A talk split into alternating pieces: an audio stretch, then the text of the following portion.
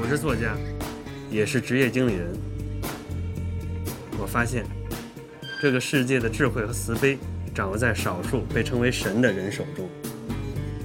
他们善于记，精于义，亦正亦邪。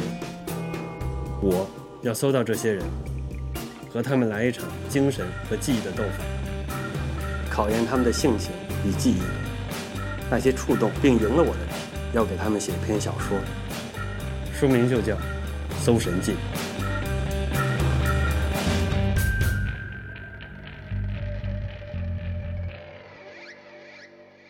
本节目由记忆天成人马一体的马自达品牌独家冠名播出。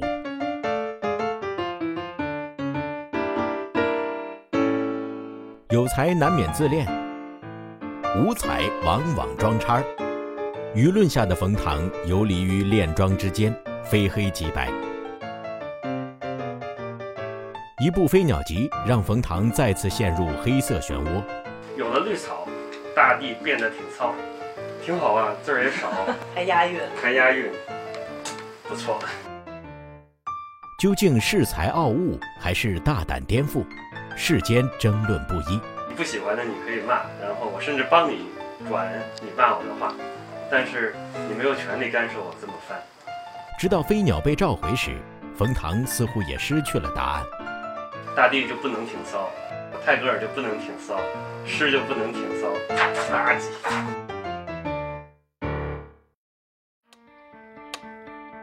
大神与神经一步之遥，备受争议下的冯唐决定去写《搜神记》，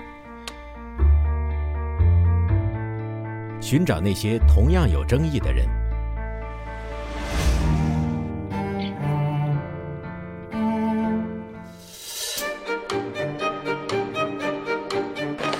想做手机的原因就是我们喜欢手机，我们想做手机。乔布斯重新定义了手机，罗永浩重新定义了傻逼。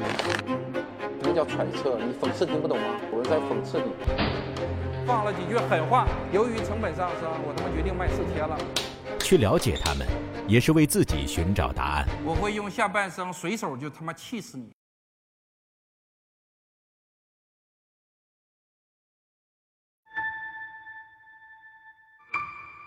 实际上，我作为一个神经病来搜这些神经病，或者是说大神儿，搜的过程是我了解这个人的过程，也是我寻找小说切入点的过程。因为挑的每一个大神都是在他们这个行当里神级的人物，所以说我在他们非常熟悉的领域，很公平的面对面跟他们斗法。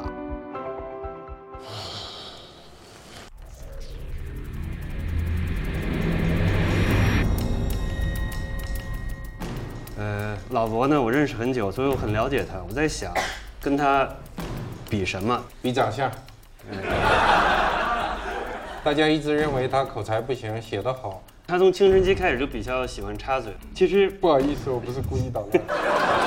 我想一想，他最强的就是演讲。我对着八千人也好，一万人也好，讲的这个技能啊，对绝大多数人的一生来讲，是一个没有必要的技能。就我那个场，会集中了我九年在麦肯锡做 PPT、用 PPT 演示的经验。也许你后边的人生出现一些诡异的变化，也需要面对八千人做一些演讲。今天讲的题目呢，叫如何做好一个演讲。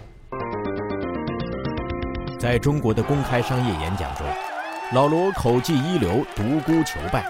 看完罗永浩的各种吹牛，我觉得他是一个有野心、干翻一切的人。罗永浩示范靠嘴卖手机，从做手机开始，老罗就陷入了打脸模式。从早先的天生骄傲，售价不会少于三千块。由于成本上升，我他妈决定卖四千了。到现在频频自嘲，像我们这种不怕打脸的企业家，人总要活下去的。牛叉和傻叉之间同样一步之遥。争议中，唯一让他备受肯定的，只剩演讲神技。犯的演讲上最大的错就是九十分钟的演讲总是拖到两小时。像今天你看，冯唐只给了十五到二十分钟，我敢说我已经不要脸的讲到了四十分钟。不着急，不害怕，不要脸。冯唐学老罗演讲之技无可厚非，但要与他斗法演讲，似乎有些装了。老罗呢，也是练了一辈子说话，听他妈讲，他在娘胎里就会说话。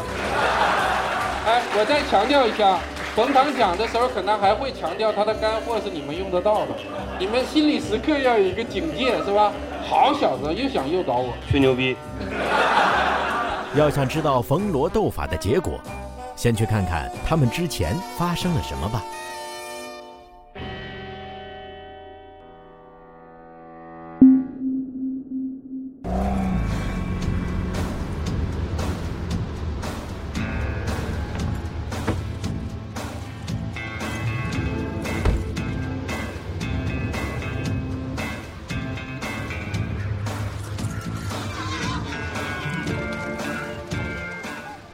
自恋症遇到偏执狂，当两个被黑已成习惯、自嘲已成精神的基友碰在一起，不如就从黑与被黑聊起。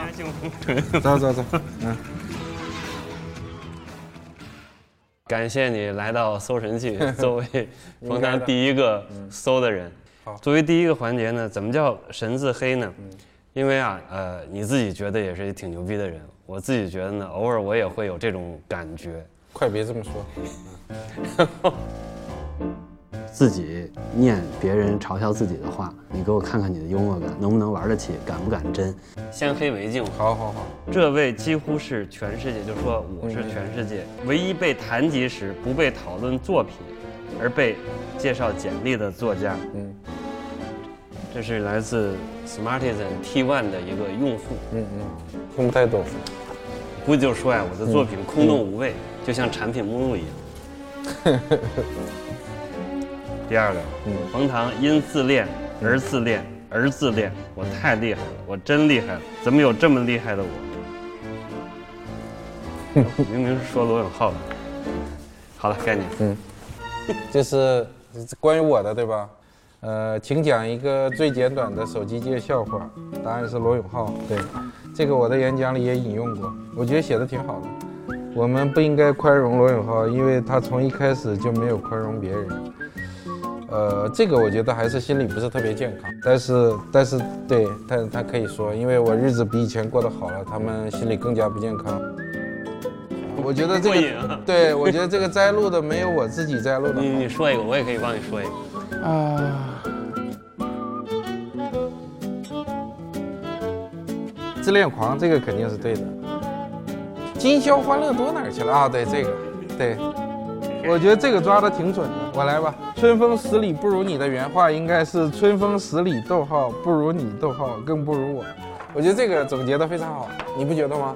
这还是属于就是有有一点水平的。我这个稍稍解释解释几句啊，因为从其实，呃，哪怕像你我这样自恋的人啊，在某种恋爱过程中。会脱开我们自恋的魔咒，对，会觉得对方无比无比美好，对对对，在那一瞬间啊，至少在那一瞬间，就我持续时间稍长，哎，愿愿意为他而死，对对对，但估计他们不会相信的，这是真真实的，这是真实，这是真实，他们不会相信，所以你想，就是春风十里不如你，是那种。眼耳鼻舌身意，所有的感觉，在那个春风走了十里路，都不如旁边这女的。嗯，没错，就是那种那种感觉。这是我最喜欢的你的一句诗。该我了吧？该我了吧？好，该我。嘿，我觉得这挺这，这可能是你你你竞争对手。嗯，没有乔布斯的命，得了乔布斯的病。这个其实挺好的，挺好的哈。这件事儿，他其实这件事儿黑的不够好，因为这。听起来像是说乔布斯只是比我命好，你知道吧？所以他这个逻辑不不够。对，其实他那个病你最好没有，很惨的。嗯，神也是普通人，有各种普通人的喜怒哀乐，有普通人呢招人烦的地方，甚至比普通人更招人烦。因为有人还整理了一个叫什么打脸狂魔的，整理了我前后五十多条打脸的。我觉得他们只要开心的话。呃，未尝不是好事，因为中国人没有太多娱乐，或者讲就是说他有很多积压的不健康的这种东西，中国人不去看心理医生，对，就大家都压抑，总是一种方式宣泄嘛。但如果他只是在网上骂骂人，我觉得挺好。对我们这些网红来讲，也挺锻炼心理素质。我与其说是一个参赛者，不如说是一个激发者。我激发他们的。呃，神奇般的能力，呃，比如说跟老罗的，他跟我说，哎呀，我要做一个演讲，我至少准备两百个小时。你还记得他反复强调这一点。老罗的外表是彪悍的，这个就别拍。我给你介绍一下，嗯他的内心却是柔软的。呃，我这边的角度呢，如果让你就讲半个小时，你要说我们随便说点什么，我不知道怎么能把这个处理好。会打很大的折扣吗？当然会打很大折扣。一个两小时的演讲，理论上是要准备两百小时以上。他从来没有有意藏什么，因为社交恐惧啊等等，有可能就表现不出来某些东西。我这个人其实心理素质不好，他比我还差。所以我一定要把这个事情准备到九十分儿。我要是准备成六十分，我上台就一定不及格。偏执，更是一个完美主义者吧。你给我拿些纸笔来。们几个都过来吧，拿椅子坐边上。追求完美的老罗，人生第一次只有半天时间去准备一场涉及输赢的演讲。这块儿其实就要配图了，文泉。他有很强的胜负心，你们也人模狗样的问我几个问题。准备的过程还要在擅长抓重点的冯唐眼皮底下进行。可是一个老人呢，在马路上拦不着车了，所以呢，我需要一个画面是淋在雨里。下雨的话更说明问题。你看冯唐抓重点抓得很好，我看他那样子，我基本明白他在做什么。然后是，那你还没那场演讲，你还没开始弄呢。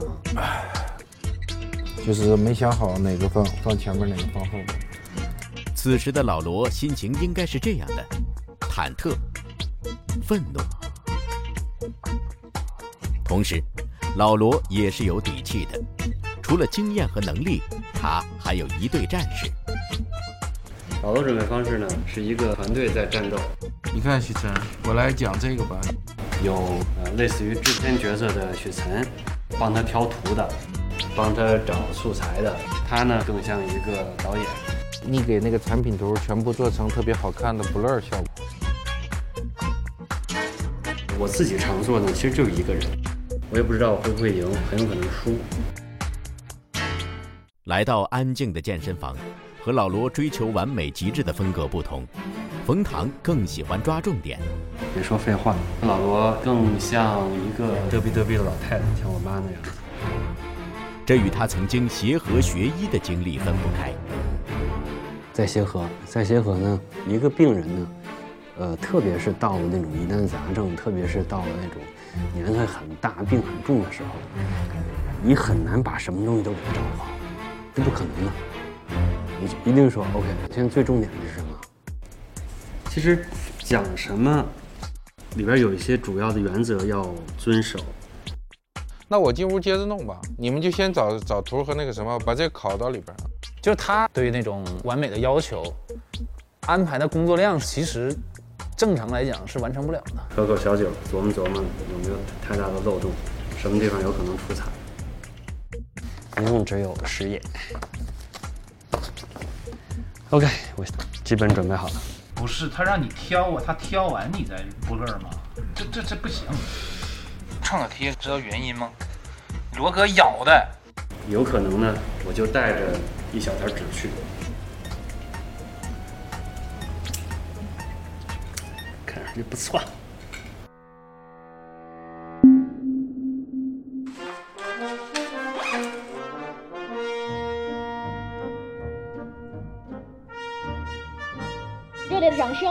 迎你们期待已久的罗永浩老师和冯唐老师。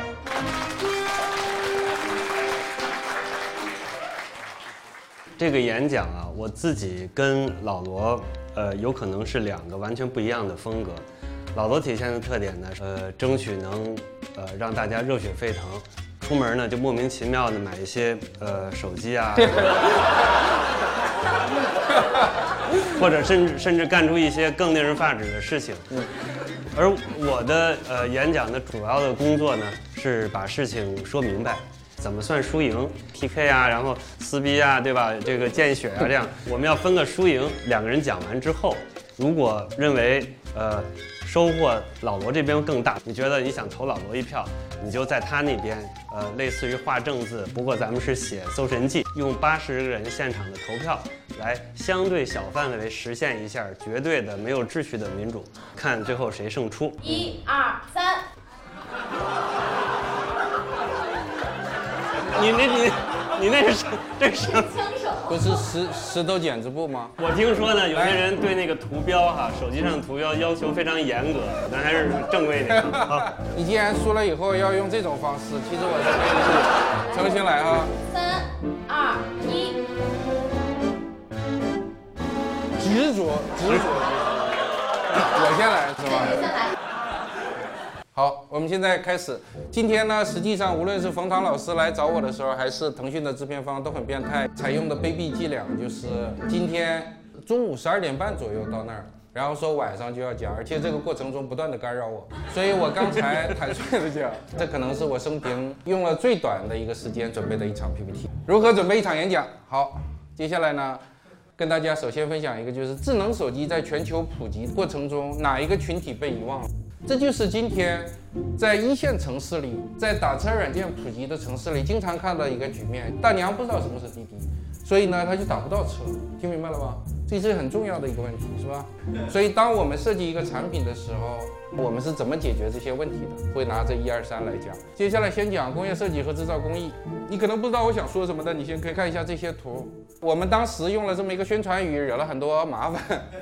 我们用的东半球最好用的智能手机。你说东半球最好，它效果就非常好。他说：“哎，那西半球是谁？是吧？这个事儿就有了讨论，一有了讨论就有了传播。你去说全球最好，是不是像乡镇企业？好，讲第二点，操作系统和软件的体验，这个非常重要，是吧？列一下数据之后呢，哎，这个孩子把 PPT 给做错了。你看，这就是几个小时做和两百个小时做的区别。转化的 iPhone 用户数高达百分之三十九，这是一个非常奇葩的数字，是吧？甚至拿来 F 金奖，这是一个重分量很重的。但今天有时间限制，我就不展开讲了，是吧？你就知道它分量很重。你看它下来的动画，你就知道它分量很重，对吧？接下来讲第三个，这个就最简单了，硬件配置和参数列一个清单，然后突突突完事儿，没了，是吧？这时候呢，我要结束的时候，演讲结束的时候要装逼了，是吧？这个很重要。呃，当然故意写的英文的，其实我们考虑到有些受众看不懂，我们也准备了中文，是吧？这是哲学家海德格尔的一句名言：我们了解锤子的方式，不是盯着它看，而是拿起来用。听懂了吧？其实我在想呢，有破绽，因为它太散了。好，基本上就是这样一个情况。接下来呢，我们要再讲一遍。就把刚才那个再讲一遍，就是讲讲讲什么东西呢？还是讲这个内容是吧？我回顾一下，因为我今天时间限制讲得非常快，我回顾一下，全是干货。一个演讲的原则，一定要做的要吹牛逼是吧？要吹牛逼，要吹牛逼，要吹牛逼，这都是吹牛逼。要吹牛逼，同时要有故事，同时呢要开玩笑，要讲逻辑。你看，我们非常讲逻辑。你那时候说我是中国最能吹牛的，后来中国所有厂商都秒杀苹果了。我是全球第二好用的，第一能吹的就那几个，现在等着工商部门收拾他们，是吧？就是这样。然后呢，还要开玩笑，什么？你有去举报我呀？怎么可能呢？就算举报也是匿名举报，因因为大家是竞争对手，对不对？你公开举报，大家就说你不好。然后三段式，这个不是开玩笑的，仔细全是干货。三段式非常重要，就是其实呢，这就是一个思维导图，听懂了吧？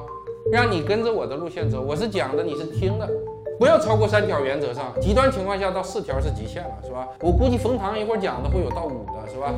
到时候你们就不要起哄，是吧？不要起哄。那最后总结了呢，我就就把这东西就圆过去了，基本上就是这样。好，谢谢大家，今天也差不多。哎，我再强调一下。冯唐讲的时候，可能还会强调他的干货是你们用得到，你们心里时刻要有一个警戒，是吧？好小子，又想诱导我。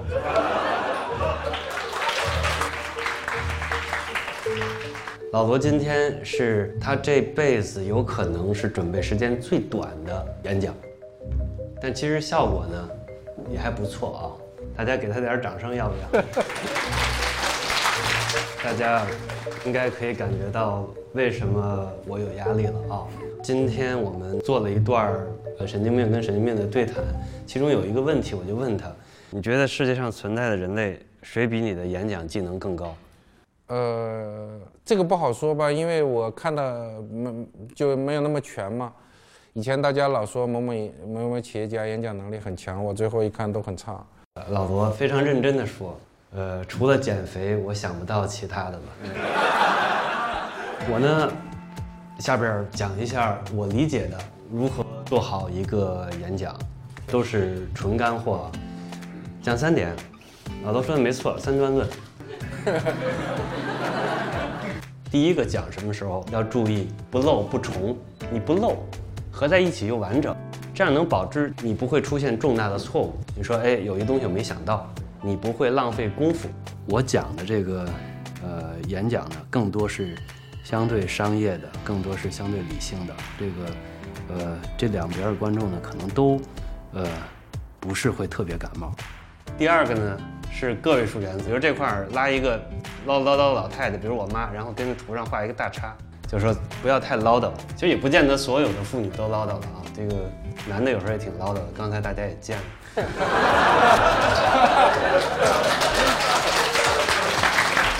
第三个啊，真知原则，别说废话，哪怕是正确的废话。这个我可能要强调一点，要言之有物。就像老罗说的，言之有物。你要说什么？其实是要一层层剥下去的。我原来是个大夫，大夫呢最怕病人来了说，你问你怎么了，我不舒服，大夫没法给你看。大夫呢会帮你，好大夫会帮你一层层问下去。你自己在想问题、想自己要说什么时候，也要一层层问下去。你要有信心，你要没信心，别说你的对手、你的朋友，有时候都不会尊重你。所以我讲完了，谢谢大家。我也很想给这个呃观众一些硬知识点。现在冒出来的太多的人，没真功夫，没本事，是忽悠的，是假的。以自黑和斗法的方式考验大神，决定是否给他写小说，是方法也是态度。说这个世界上，哪怕在今天，也是有真性情、真功夫的人在的。当你们最终投票的时候，一定心里要有一把尺子。非常客观公正的去想，到底哪一个让你觉得更好，而不是你去想被他诱导说这个干货学了东西，那你其实从我这儿学了东西，但你用不着嘛，对不对？提醒你一下啊，没有别的意思，我也没有反方向误导的意思，我只是提醒你。我比较支持老罗，我不喜欢冯唐啊，我都喜欢，没有二选一。我喜欢冯唐。我是更喜欢罗永浩，是封唐的举个手，我看一下来。哇，都是你的，这个可能又是阴谋，因为你你你站到两侧，你不就看脸蛋吗？你们要客观是吧？就是如果说我们俩都站着，在一个考颜值的时候，估计我还能占点便宜。来吧，小宝贝儿，来。这个确实是阴谋，这是拉女粉丝的票。感谢感谢感谢感谢。是 这样的，这个看着像坏人。可不可以抱你一下？不不不不。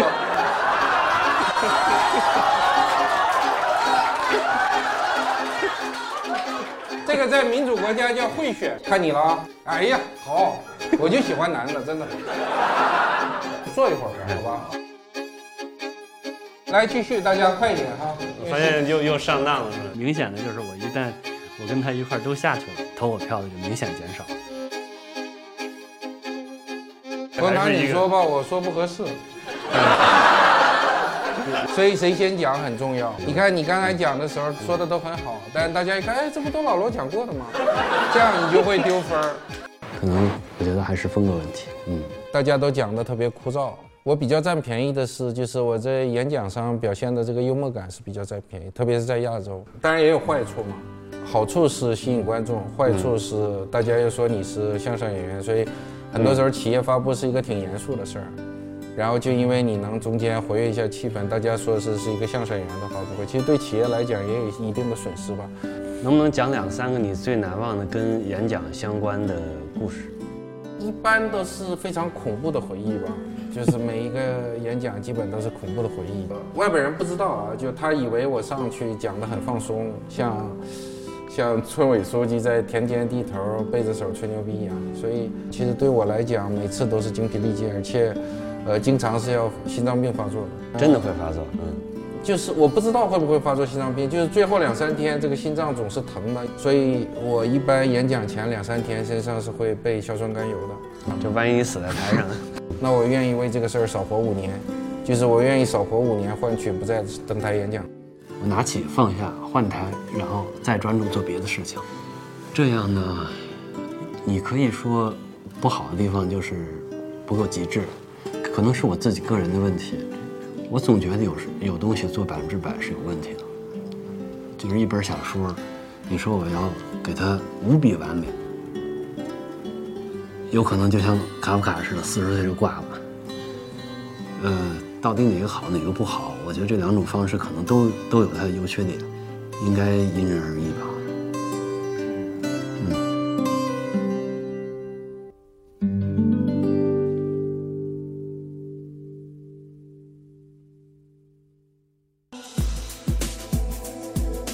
你真是一件事情认真努力做十年，哪怕你是一个天赋一般的人，你都有可能做到九十分。这是我对技的理解。我觉得艺是人身心里边渴望能飞的那部分，它是在人和神之间的一种东西。其实人说到底还是你自己，还是你这个核儿，核应该保护好，你的记忆应该一直在磨练。